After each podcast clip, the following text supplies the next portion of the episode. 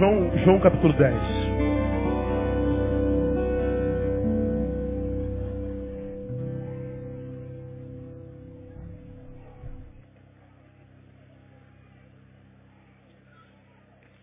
Irmãos, eu quero começar. Na verdade, o primeiro sermão foi no primeiro domingo de, de janeiro. Mas no Brasil o ano começa mesmo depois do carnaval, todo mundo sabe disso. E vamos imaginar que nós estejamos começando o ano, o ano de 2016, mas estamos caminhando para o final do ano eclesiástico 2015. Eu queria começar esse fim, ou começar esse ano de 2016, lembrando algo que você já sabe, mas que mesmo depois de, de, de mais de 30 dias ausentes, eu achei que valeria a pena lembrá-los. Vem de João capítulo 10, eu acho que essa palavra é muito pertinente para o tempo que a gente chama de hoje.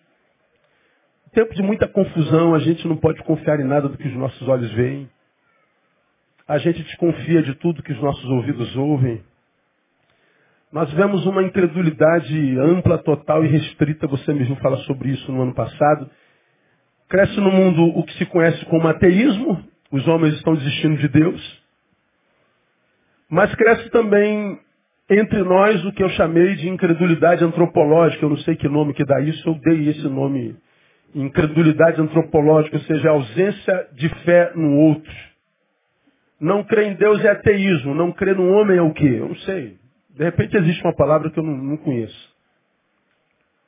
Então eu botei incredulidade antropológica, a gente não acredita mais no outro, a gente não acredita em mais ninguém. E essa ausência de fé em tudo é a ausência de fé em nós mesmos a gente vê a vida com os óculos com os quais a gente se enxerga. Por exemplo, quando você se encontra com a pessoa que diz assim, ninguém presta, ah, é, tudo safado, tudo vagabundo. Por que que para ela ou para essa pessoa todo mundo é safado, vagabundo? É como ela se enxerga. Não, eu confio nas pessoas. As pessoas mudam sim. Por que, que ela acredita que pessoas mudam? Porque ela acredita, porque ela mudou. Cada um embora olhando para o mesmo mundo, vê o mundo que quiser. Cada um vê o mundo à proporção das lentes com as quais é, individualmente você enxerga. Agora, é, é, é, é corrente entre os homens essa, essa incredulidade. Gente confia desconfiando. Quem confia desconfiando não confia. Nós vivemos um tempo difícil. Porque a gente não confia a gente vive uma solidão institucional obrigatória. Nós estamos no meio da massa sozinhos, completamente sós. Porque a nossa relação é, é, parcial. Eu me dou em parte porque se você me trair, não me mata todo, não me machuca todo. Sobra um pouquinho de mim em mim. Então eu me dou pela metade, eu dou um terço de mim. A nossa relação é sempre sobranceira, né? nossa relação é sempre desconfiança. Nossa relação nunca é de totalidade, nossa relação é, não é relação. Por isso a solidão, graça. Por isso a angústia abate. Por isso o consumo de barbitúricos se multiplica. Por isso a depressão assola, por isso o suicídio se multiplica. Estamos sós no mundo. Então, ah, quando a gente começa um novo ano, a gente precisa fazer algumas reflexões para a nossa caminhada, porque nós somos uma comunidade de relacionamento. E eu queria lembrá-los disso que eu vou compartilhar com vocês nesses minutinhos. João 10, de 1 a 6 diz assim, Em verdade, em verdade vos digo, quem não entra pela porta no aprisco das ovelhas, mas sobe por outra parte, esse é ladrão e salteador. Mas o que entra pela porta é o pastor das ovelhas. A este o porteiro abre, e as ovelhas ouvem a sua voz. E ele chama pelo nome as suas ovelhas e as conduz para fora. Depois de conduzir para fora todas as que lhe pertencem, vai adiante delas, e as ovelhas o seguem, porque conhecem a sua voz. Mas de modo algum seguirão o estranho, antes fugirão dele, porque não conhecem a voz dos estranhos. Jesus propôs-lhes esta parábola, mas eles não entenderam o que era que lhes dizia. Então Jesus propõe uma parábola e o texto diz, eles não entenderam. Não entenderam por quê?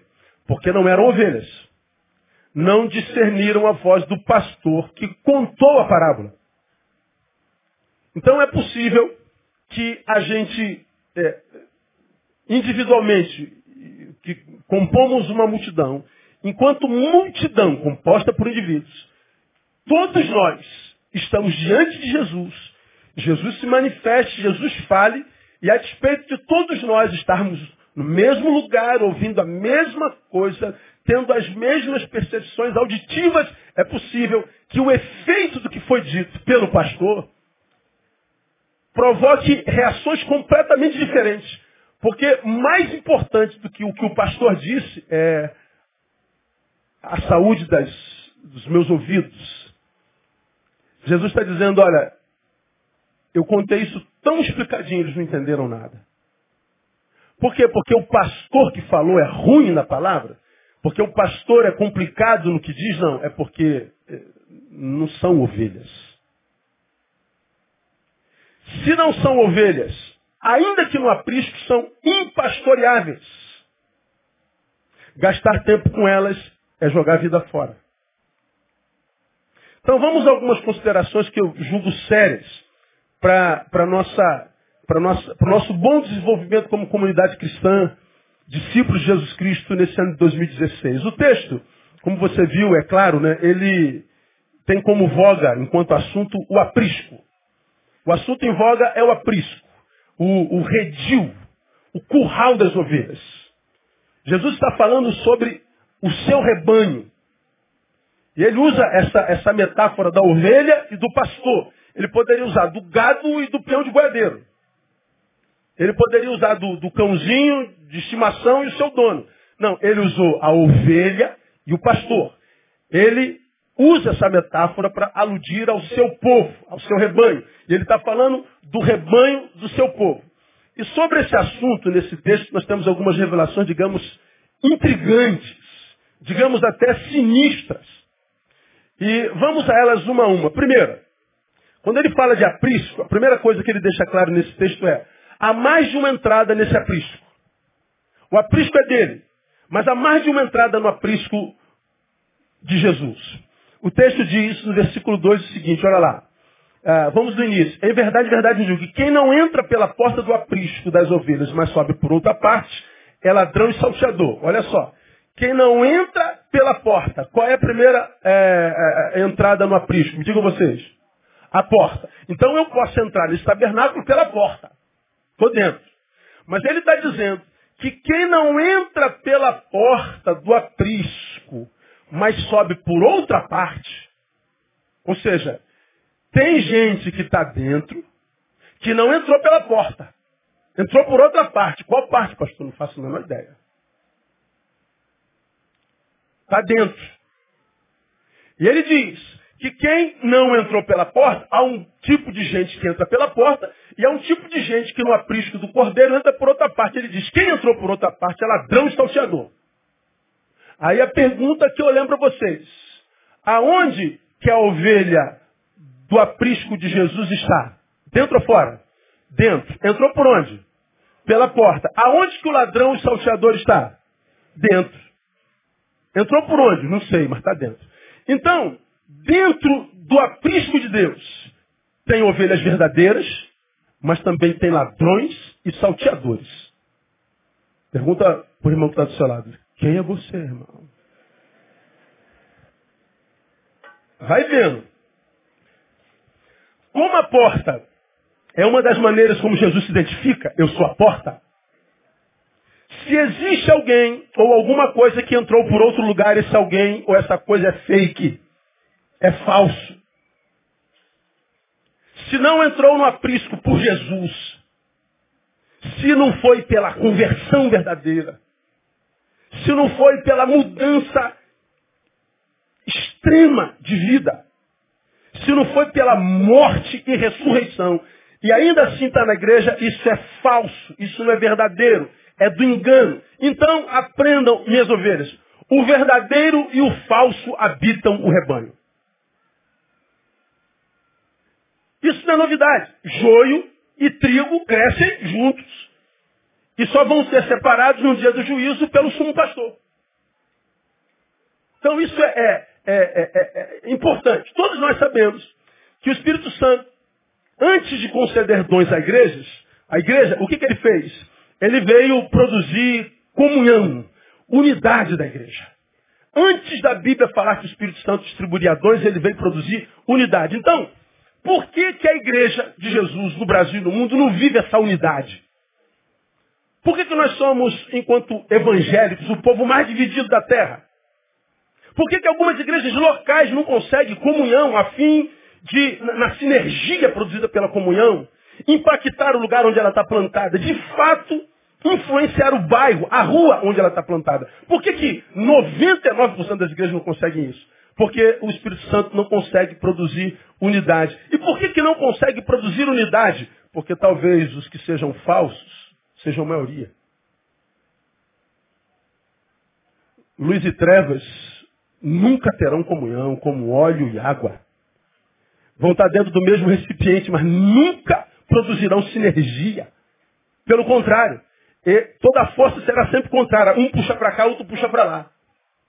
Porque quando a comunhão é verdade no rebanho, seja grande como o nosso ou pequeno como qualquer outra igreja, quando esse rebanho vive sinergia, comunhão do Espírito Santo, quando o Espírito Santo produz unidade, não há quem pare esse rebanho. Não há quem consiga impedir desse rebanho produzir, realizar o que o pastor daquele rebanho, o sumo pastor tem sonhado para aquele rebanho. Então por que, que a gente não tem comunhão? Porque é possível que a maioria tenha discurso evangelical, tenha indumentária evangelical, tenha, tenha, tenha postura evangelical, mas não tenha entrado pela porta. Está aí no meio. Isso é bom que fique, fique bem claro. Nem todos, portanto, que estão dentro dessa igreja, que a gente chama estrutural, essa estrutura eclesiástica, nem todos que estão dentro dela são igreja. E Paulo já falou sobre isso quando escreveu Romanos lá, capítulo 9, versículo 16. Não que a palavra de Deus haja falhado, porque nem todos os que são de Israel são israelitas. Está lá, mas não é de lá. Está dentro, mas não entrou pela porta. Entrou por outra parte. Alguma outra coisa o trouxe aqui. Alguma outra razão o faz permanecer aqui. Alguma outra intenção é a que o mantém nesse lugar. Mas não tem a ver com aquele que o chamou e pela porta pela qual entrou. É por isso que, na maioria das vezes, a briga dentro de uma igreja local né, tem sido por, por serviço. A briga que tem matado os crentes é por cargo, é por reconhecimento, é por poder, é por título. Não reconhecem o meu trabalho nesse lugar. Não reconhecem o meu valor nesse lugar. É o sujeito que compõe o todo pensando apenas em si mesmo. Ele vê a igreja como uma empresa onde ele ascende, onde ele é promovido. Ele vê a igreja como um, um, uma carreira, onde ele chega como soldado, depois vai a cabo, terceiro, segundo, primeiro sargento, quem sabe, né, se não for aposentado, ele vai a sub. E se fizer uma provinha, ele vai a segundo tenente, chega até coronel. Então nós vemos, é, é, numa realidade relacional de uma igreja local, essa briga por reconhecimento individual. E quando a gente não é reconhecido, a gente parte para outro rebanho. Por que, que parte para outro rebanho? Porque muitas vezes no rebanho ele está pensando em si mesmo, não entrou pela porta. E é muito fácil de, de, de entender isso. Em função disso, a nossa luta tem sido contra a carne e contra a sangue. Ainda que a palavra diga que a nossa luta não é contra a carne e contra a sangue. Quando Jesus diz, olha, a nossa luta não é contra a carne e contra a sangue, olha, não é contra o teu irmão que você deveria brigar. Não é contra a estrutura que você deveria brigar. Não é por cargo que você deveria brigar. Não é por reconhecimento pessoal que você deveria brigar. Você deveria brigar contra aquilo que gera esse desejo de reconhecimento individual. Por quê? Porque se você for lutar contra a carne, cara, você perde, você morre. Aí tantos pastores aqui com a gente hoje de manhã, além dos nossos. O que está adoecendo os pastores Brasil afora? É o diabo ou é o ser humano? Meu irmão, eu não tenho problema com o diabo nenhum. Aliás, se, se, se, se alguma de minhas ovelhas fosse igual ao diabo, eu estava feliz. Ele não fala, não se manifesta, não dá trabalho nenhum. Agora tem algumas ovelhas, irmão, que eu vou te contar. Tem um, um, um ego tão grande, tão exacerbado, que se ele não aparecer na foto, na frente, ele fica irado. Tem pouca, pouco futuro aqui no nosso rebanho, certamente. Então, escuta você que é ovelha. Quem congrega precisa entender que congrega num rebanho composto por ovelhas, ladrões e salteadores. Joio e trigo. Significa dizer o quê? A igreja estrutural não é perfeita. Então quando você vê gente que a gente chama hoje de desigrejada, diz assim, eu saí da igreja porque a igreja tem muita gente falsa. Eu saí da igreja porque essa igreja não tem amor. Eu saí da igreja porque não me deram oportunidade. Eu saí da igreja sempre, por causa da igreja. Por que, que ele está dizendo que saiu da igreja por causa da igreja? Porque a igreja não é perfeita. Aí eu pergunto, aonde está escrito que a igreja seria perfeita? Qual livro, qual lugar, qual profeta disse, qual Jesus disse? Aonde está escrito que a igreja de Jesus seria perfeita?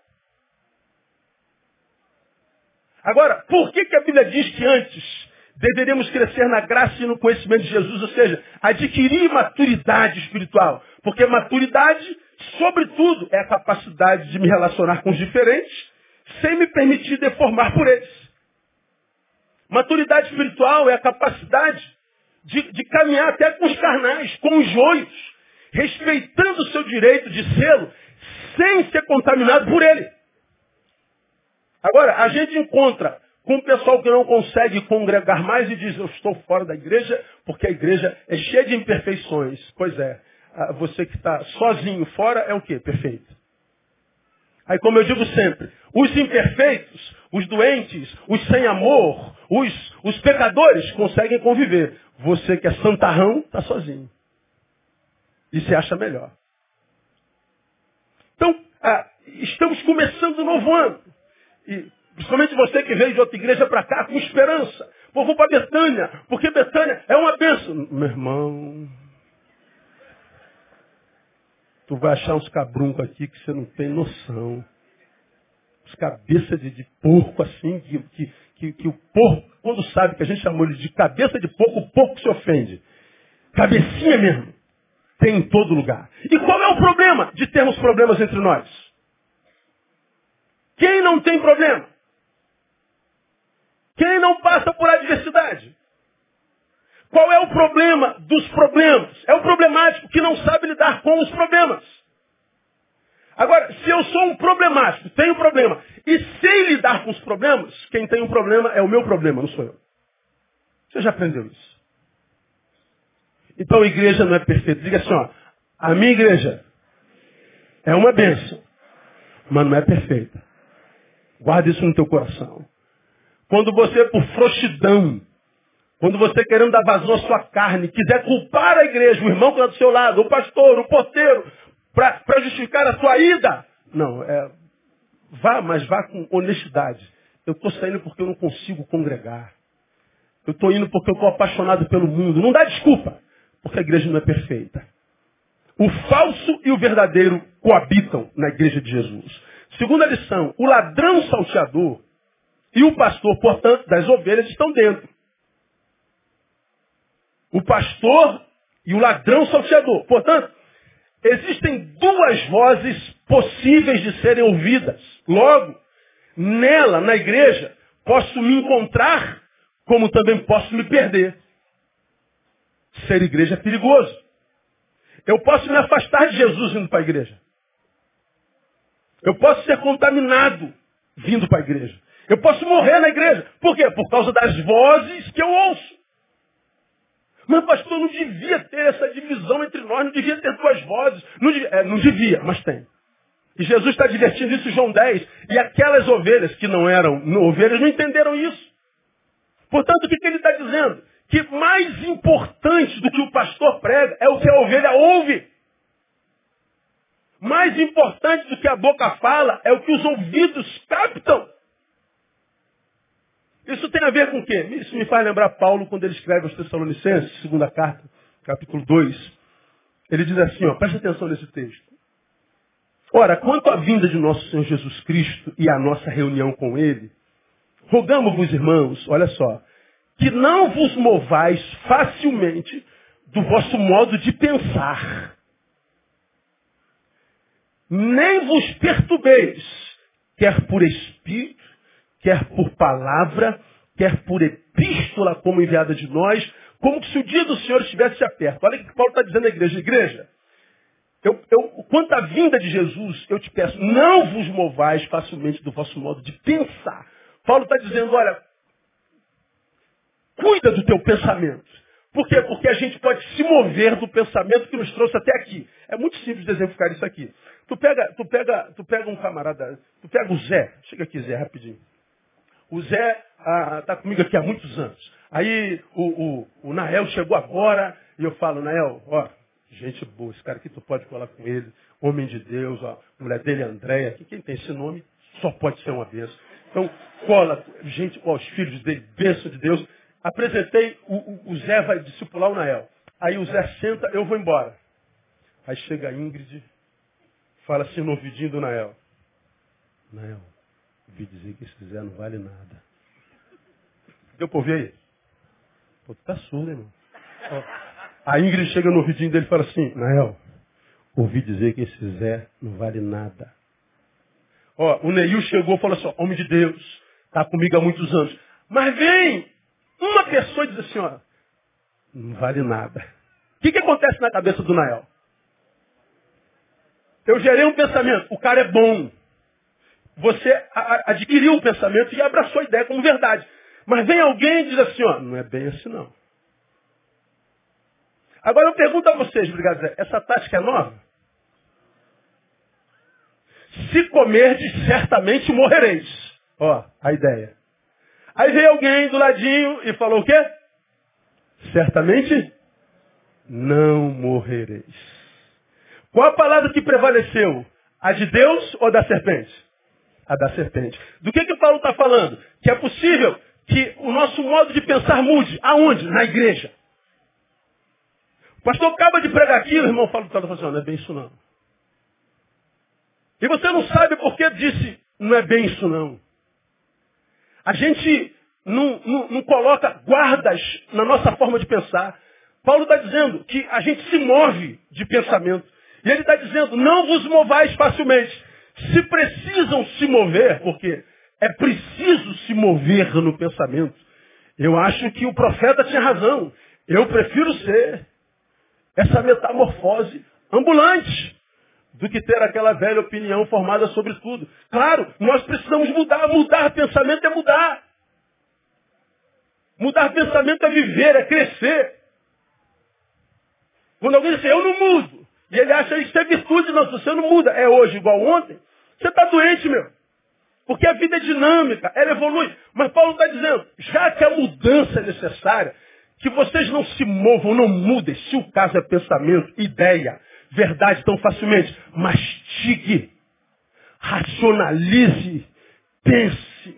Não sigam o coraçãozinho, a derme, a epiderme, as sensações, os desejos. Não se, se permitam enganar tão facilmente.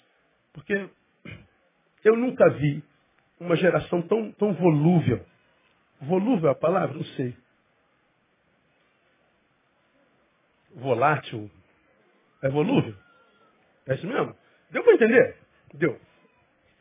É, que não tem mais a capacidade de dizer sim, sim, não, não.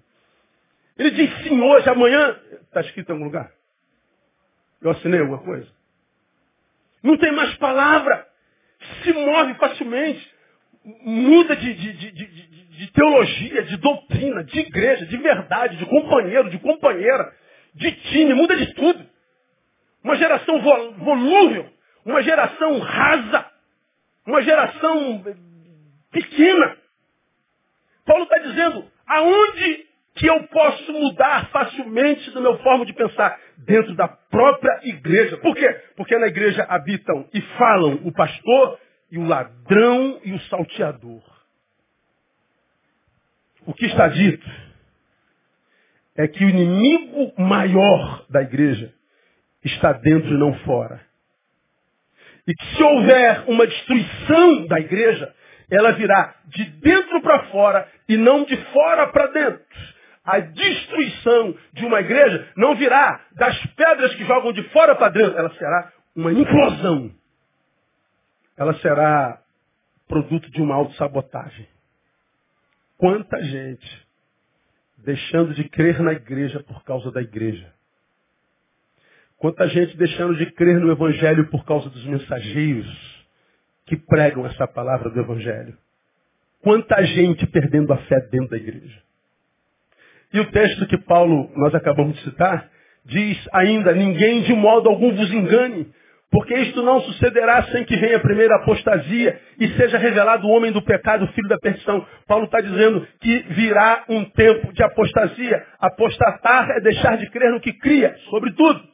É mudar o pensamento, é mover-se do pensamento. E para a gente se mover do pensamento, ah, hoje é muito simples. Então, minha igreja, deixa eu, deixa eu dizer uma coisa para você.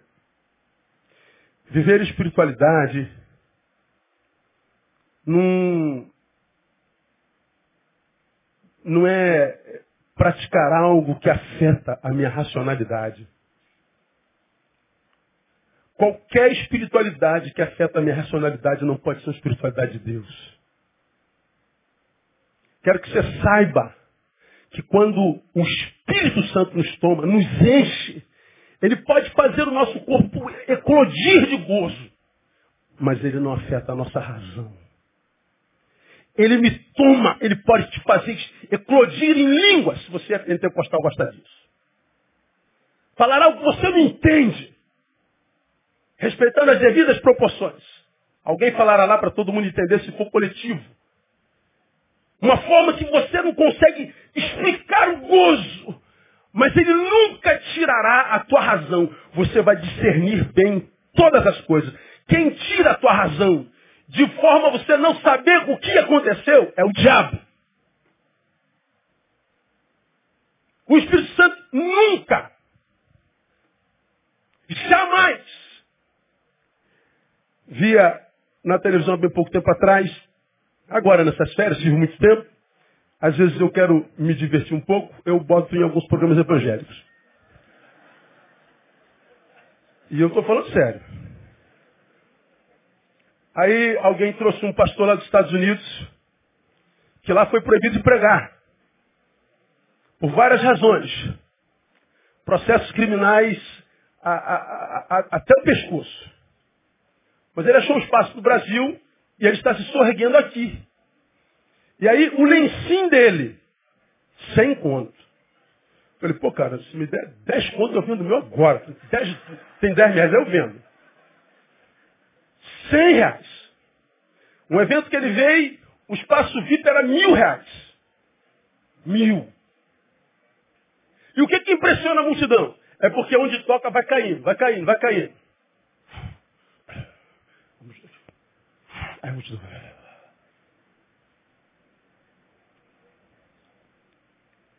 Eu não tenho nada a ver com isso. Eu quero dizer para você, minha igreja, que você, se sentir o Espírito Santo te jogar no chão, caia. Agora eu quero que você aprenda que se foi o Espírito Santo quem te derrubou no chão, vai te levantar melhor. Vai te fazer lembrar por que, que ele te jogou. Vai te fazer levantar uma mãe melhor, um pai melhor, um filho obediente. Vai te fazer levantar uma carta que lida pelos teus amigos, vai ver uma mensagem linda do Evangelho. Agora, se só te produz sensações e arrepios, nada tem a ver com o Espírito Santo de Deus. Nada. Quando o Espírito Santo nos toma, ele não nos tira a razão. Porque a razão é a única coisa que nos diferencia do resto da criação. De modo que quando ele tira a minha razão, ele me iguala, me iguala aos brutos. Deus nunca faria isso. Então quero que você entenda que é de dentro que vem o equívoco. Não é uma ação externa. É uma implosão interna. Porque o pastor e o lobo devorador falam, têm voz dentro. Então a segunda lição é, ser igreja nunca será uma decisão inconsequente. Nunca. Não menospreze o discernimento. A vítima pode ser você. Aliás, só é você. Eu creio, ó, e gosto de ver o Espírito Santo trabalhando, gosto do culto avivado, gosto daquele povo que dá glória a Deus, faz barulho, eu gosto. Eu sou daquele povo barulhento. Mas eh, nunca poderia eh, admitir que o Espírito Santo de Deus, que me tirou da irracionalidade do pecado, onde eu era cego por causa do Deus desse mundo que me cegou o entendimento, que me cegou o entendimento, que agora pelo Espírito Santo clarificou meu pensamento. Esse mesmo Espírito produz em mim o que o diabo produzia. Cuidado com o que você ouve. Você já aprendeu aqui que o, o pastor é homem. E eu posso muito bem ler a palavra, você já aprendeu isso? Quando eu leio, eu estou lendo a palavra de Deus para você. Mas quando eu a interpreto, é possível que ela chegue a já não mais palavra de Deus. Então, mais importante do que eu prego é o que você ouve. Essa é a segunda lição. O ladrão, o salteador e o pastor das ovelhas estão dentro. Duas vozes de Sirna. Isso tem a ver ah, com a nossa capacidade de, de aguçar a nossa, a nossa eh, percepção auditiva. Terceira lição. Caminhar para o final. O ato de ouvir, portanto, é tão importante quanto a palavra a se pregar. O texto deixa claro que a distinção entre o ladrão e o pastor é efetuada pelas ovelhas. Está claro no texto. Voltemos lá. O texto está dizendo lá em cima o seguinte: a este, versículo 3, o porteiro abre e as ovelhas ouvem a sua voz. E ele chama pelo nome as suas ovelhas, as conduz para fora.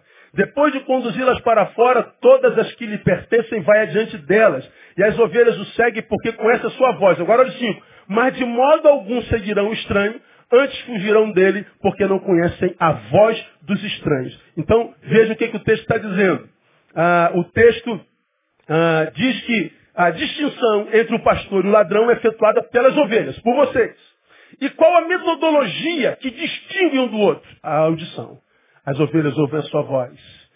Seguem porque conhecem a sua voz. Mas do ladrão não, foge porque não conhece a sua voz. Existem mais de uma voz, na verdade.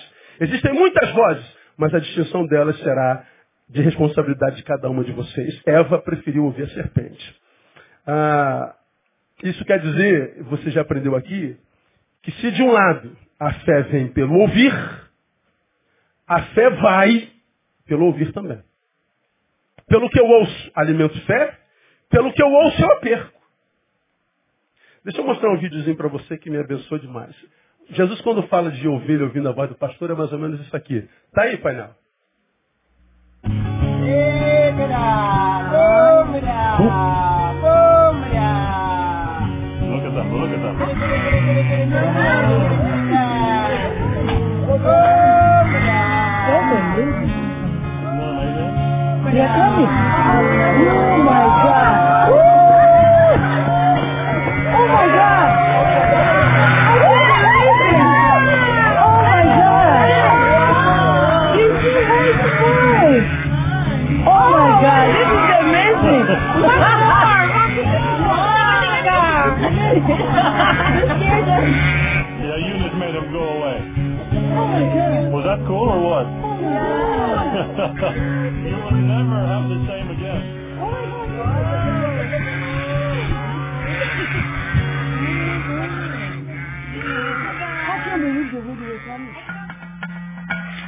Eu achei isso legal pra caramba.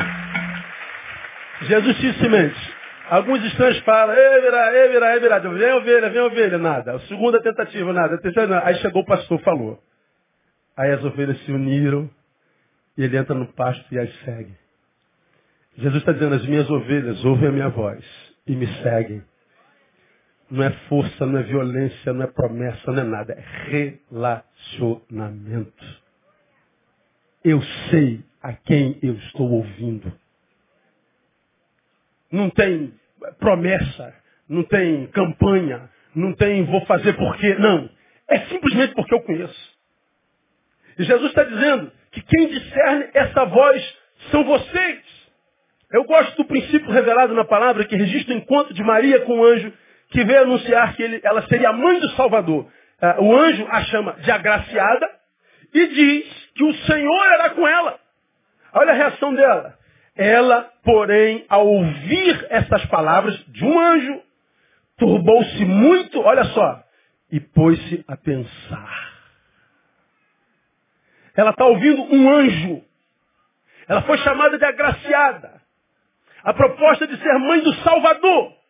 Mas a despeito dessa grandeza, ela diz, vou pensar. Minha ovelha, não abra mão do seu raciocínio nunca.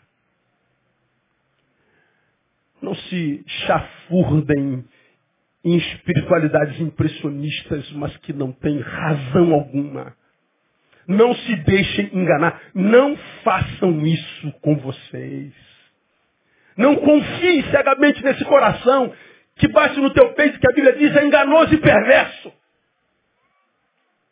Quando o Espírito Santo faz, ele começa pela razão, é justificável. O que a gente vive, o que a gente experimenta é sobrenatural, mas é inteligível.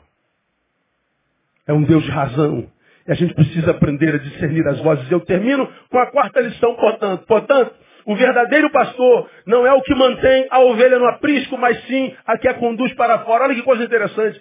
O, esse, isso para mim é o mais importante nesse texto. O versículo 3 diz, a este porteiro abre a porta. As ovelhas ouvem a sua voz. Ele as chama pelo nome e as conduz para fora. Olha que coisa tremenda. O pastor entrou no rebanho. E quando ele entra no rebanho, ele diz, todo mundo para fora. Ele não entra para manter a ovelha no rebanho. Ó, oh, o pastor Neil é o pastor de Betânia, chegou. Aí eu cheguei, cheguei de férias. O que, que eu vou fazer esse ano? Esse ano eu vou manter todo mundo aqui juntinho. Vou trabalhar, fazer evento, evento, evento, manter todo mundo aqui, para que ninguém se perca no mundo, ninguém vai em lugar nenhum. Não. O pastor chega aqui e acaba com a reunião, irmão. Bota todo mundo para fora.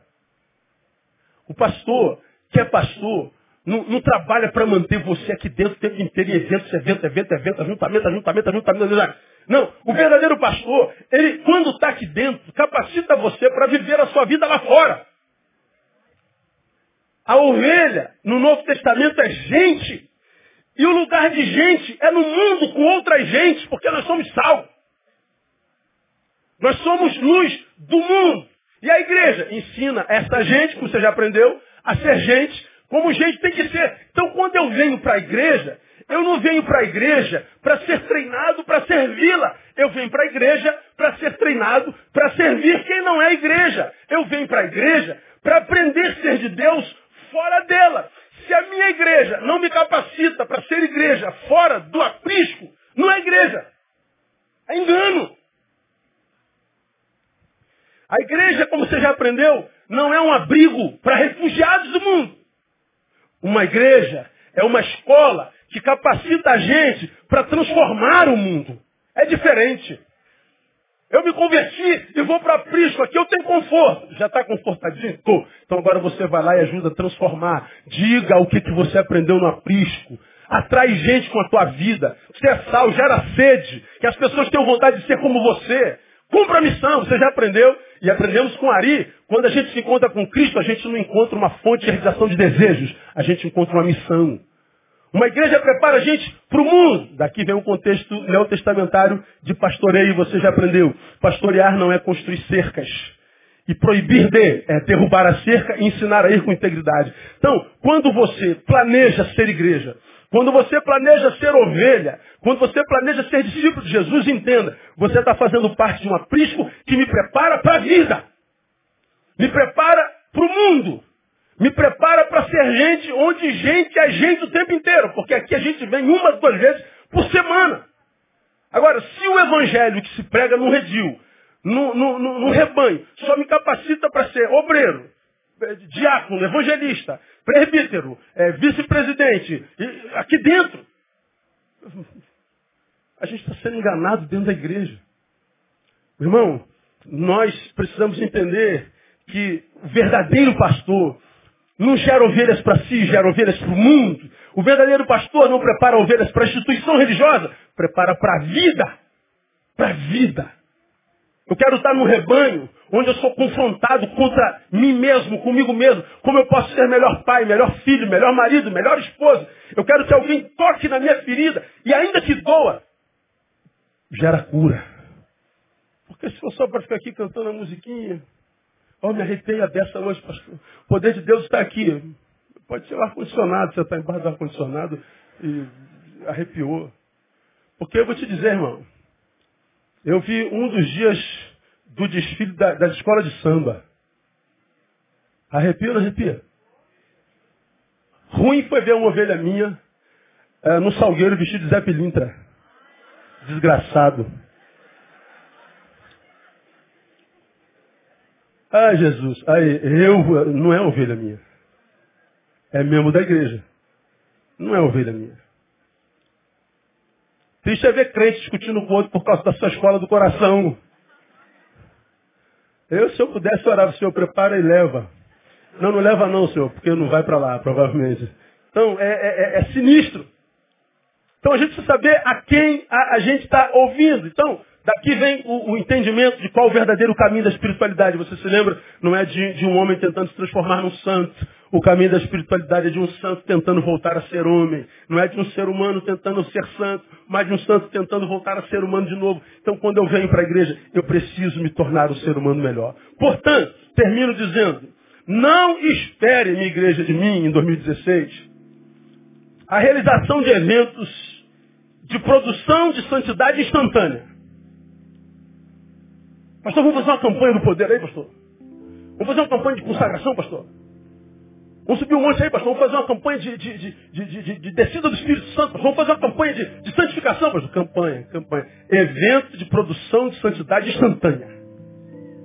Você é fofoqueiro, caloteiro, adúltero, irresponsável e vem para o evento sai santo. Está santo, o cara virou santo, irmão. Por quê? Porque ele passou uma vigília em oração. E pior, você acredita que virou santo no evento.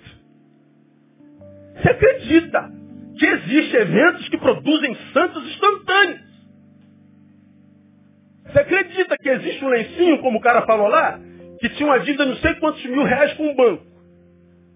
Aí, no dia da campanha, ele pegou o lencinho, foi lá no banco, o banco estava fechado.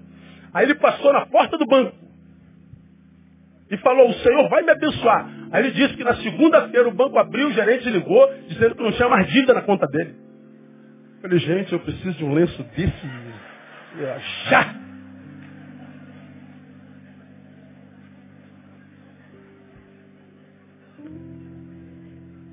Cara, eu não aguento, eu não aguento, eu não aguento, eu tenho asco.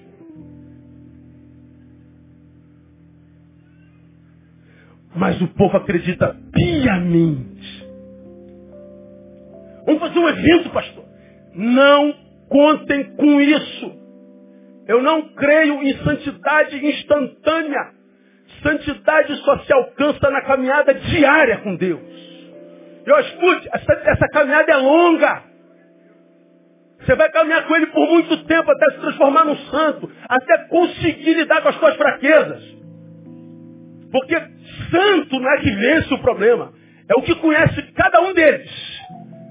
Santo não é quem vence pecado, é que sabe quais os pecados que são mais tentadores. Eu me torno santo para conhecer meus defeitos. Então não existe mágica, isso não é mágica, isso é evangelho. É dia a dia, todo dia, o dia todo, por muitos anos.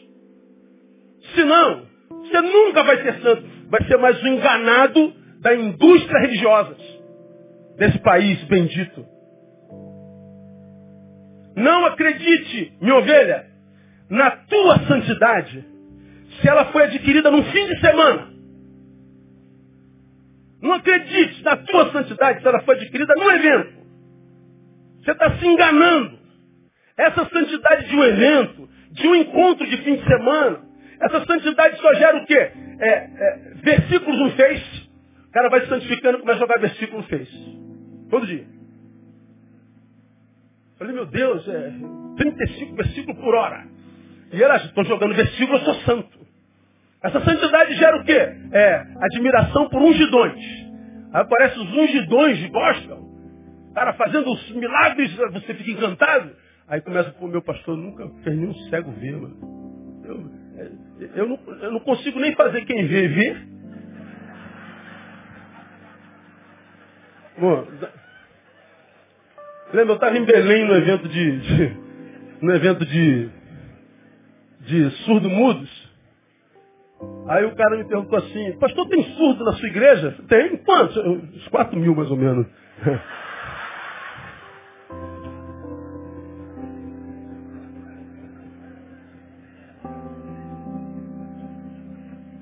Como tem surdo aberto? Pastor, não, não é tanto não, tem menos um pouquinho. Ah, mas lá na igreja ninguém cai, ninguém baba. É, ó, não produzirei eventos de santidade instantânea. Eu não acredito nisso. Essa santidade só te faz admirar os atos fenomenológicos. Que são impressionistas, mas não geram nada novo na vida de ninguém. Nada. Essa santidade de fim de ano só te faz um apontador de pecados alheios. Viu a saia da irmã? Você viu o que o irmão falou? Eu não conformo com isso. Você viu o namoradinho deles? Você viu o que eles disseram? É, você está sempre apontando o pecado dos outros. Essa santidade gera é soberba disfarçada de autoridade. Hipocrisia. Somos uma igreja brasileira hipócrita. Hipócrita. Que a santidade, que a santidade, irmãos, é, é, ela gera em nós uma naturalidade tão natural, mas tão natural que a gente nem sabe que é santo. O santo não aparece. O santo é como sal na carne, irmão. Você já aprendeu isso aqui? Ontem eu estava lá no aniversário da criança, do Giovanni, aí bateu na minha mesa uma picanha argentina. O cara falou assim, pastor, isso aqui é de boi criado num pasto plano. Eu falei, o que tem a ver pasto plano com Não, porque pasto que tem morro, o gado sobe cria músculo fica dura a carne. Poxa, eu já sou doutor em picanha de, tal. Pasteurizo. Carne molinha. Eu como aquela carne. Meu Deus, que carne saborosa. Tira o sal dela. Você não consegue comer a carne. Agora, quando o sal está no ponto, ninguém fala do sal. Quem recebe a glória é a carne. Como é que é a vida de um santo? Um santo, irmão, ele cola aqui no grupo dele, ó. ó Colou aqui, ó. Ele está aqui se relacionando. Não precisa dizer, ó, sou pastor. Sou Bíblia. Sou da Betânia, hein? Não. Ó, gente boa. Ganhou para si. Sangue bom. Pô, esse cara é maneiro. Porque você aprendeu a ser amado, respeitado, a tua palavra tem mais peso. Daqui a pouco a cultura vai mudando por causa da tua influência. Tu não falou da tua religião, nenhuma vez. Mas o teu caráter a tua, a tua sinergia, a, tua boa vontade em servir, em participar, vai mudando a ambiência. E daqui a pouco a ambiência é evangélica. E eles nem sabem, porque o evangelho não tem a ver com se tornar evangélico. Viver o evangelho é um estilo de vida, não é religião. Comecei a estudar algo novo esse ano, a realização de um sonho, e quieto. Vou estudar bem longe para ver se alguém, ninguém me conhecia, o que é difícil hoje é eu caminhar na rua. Mas é uma ambiência tão antagônica ao Evangelho, não, lá ninguém vai me conhecer, não é possível. Aí estou lá mais ou menos um mês e pouquinho estudando. Aí o, professor mandou um, um WhatsApp para mim essa semana. Barreto! Cara, quem é você, meu? Falei, por quê, cara? Que houve? Cara, eu estou procurando aqui na internet alguma coisa para ouvir, eu estava meio angustiado. Quem aparece aqui na minha internet? Você é pastor, cara? Falei, pô, cara, você me descobriu, cara, não era pra. Putz, Pô, cara, eu tô aqui chorando, cara, te ouvindo, meu. Eu sabia que tinha um negócio diferente de você, cara. Eu sabia que tu era diferente, meu. Falei, pô, quem tá chorando aqui agora sou eu, brother. Gente boa. Porque eu amei esse cara de cara. De cara. Já o ouvi, sentei, trocamos ideia, bebemos Coca-Cola. Ele não sabia nada de mim.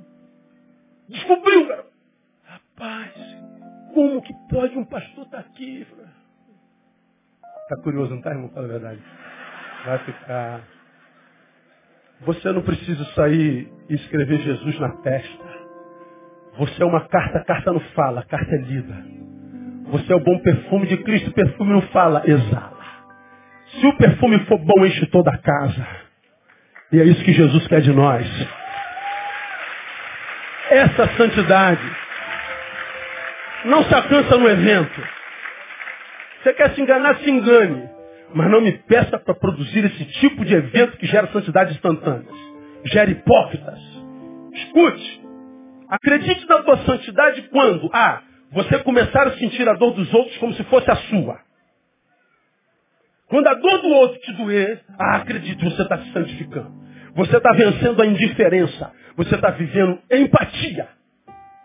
Você está vivendo o que Paulo disse, sofre comigo. Quando você continua, começar a sentir isso, dor do outro, empatia, acredite na tua santidade. Agora, se você é um indiferente, irmão, tô nem aí, morra todo mundo. Cara, você pode ir para a igreja e morar aqui dentro, faz uma cabana aqui, dorme aqui, vai para o inferno. Mudou a tua forma de se relacionar com o outro? Não, então não tem nada de santidade. Acredite na tua santidade quando o desejo de testemunhar do lado de fora for maior que o desejo de testemunhar do lado de dentro. Quero oportunidade, pastor. Me dá o microfone, pastor. Eu quero cantar domingo à noite, pastor. Quero mais gente. Do lado de dentro só que você quer, não cabe todo mundo aqui dentro. Quando a tua vontade de testemunhar do lado de fora for maior do que do lado de dentro, acredite na tua santidade. Por quê? Testemunhar do lado de fora é serviço. Do lado de dentro é quase sempre ostentação. Quase sempre quer aparecer. Acredite na tua santidade quando os seus familiares e amigos disserem que você mudou. Teus familiares, quando teu pai e tua mãe, teus irmãos falam assim, pô, mano, tu mudou mesmo, cara. Filho, como você mudou, marido, como que você mudou, cara?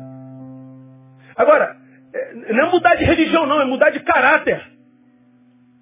É mudar na humanidade, na criação. Nova criatura, nova criação a gente é. Agora, enquanto teus familiares, os íntimos, não testemunharem da tua mudança, ah, não tenta impressionar quem não te conhece não. O Facebook santificado, com posturas eclesiológicas na coletividade é, Santa Ronda. Para com isso, pô. Economiza força. Se você não viver isso, não se iluda. Você está se auto-enganando. Sua espiritualidade é temporária e cronológica. Termino dizendo, minha igreja do coração. Dentro desse lugar, a gente pode se encontrar e crescer muito em Jesus, amém, amados? E a gente tem crescido, amém, querido? Mas dentro desse lugar a gente pode se perder. A gente pode ouvir vozes que nos roubam de nós, nos roubam nossa fé. Nós precisamos discernimento. Porque o tempo da apostasia chegou. O tempo de se mover facilmente do vosso modo de pensar chegou. É uma volatilidade, uma vulnerabilidade, uma. Meu Deus, é. é... é guarda a tua alma.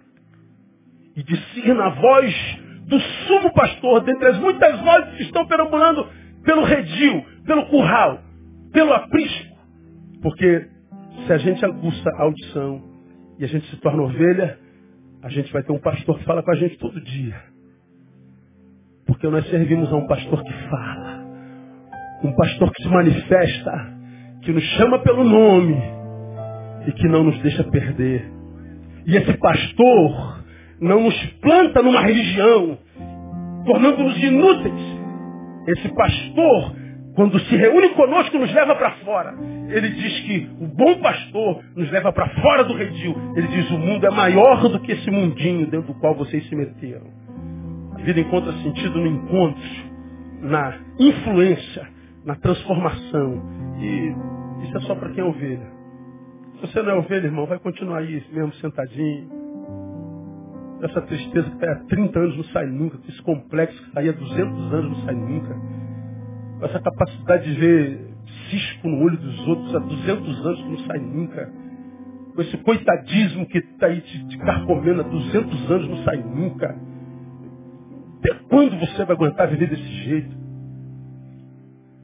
Quando a vida está aí dada por Deus para viver abundantemente. Que 2016, minha ovelha, minha igreja, seja o melhor ano da tua vida. Que a tua vida seja cheia de utilidade, útil. Você seja um agente de transformação que onde você chegar, o, o, cheiro do Senhor seja exalado. Que onde você chegar, a carta lida em você seja é, revigorante. Mesmo que você não tenha que dar uma palavra. Porque quando o pastor habita em nós, de nós ele vai chegar a alguém. Que você seja um caminho pelo qual ele passe para alcançar alguém nesse ano. Amém, amados? Quantos recebem essa palavra? Aplauda ele forte.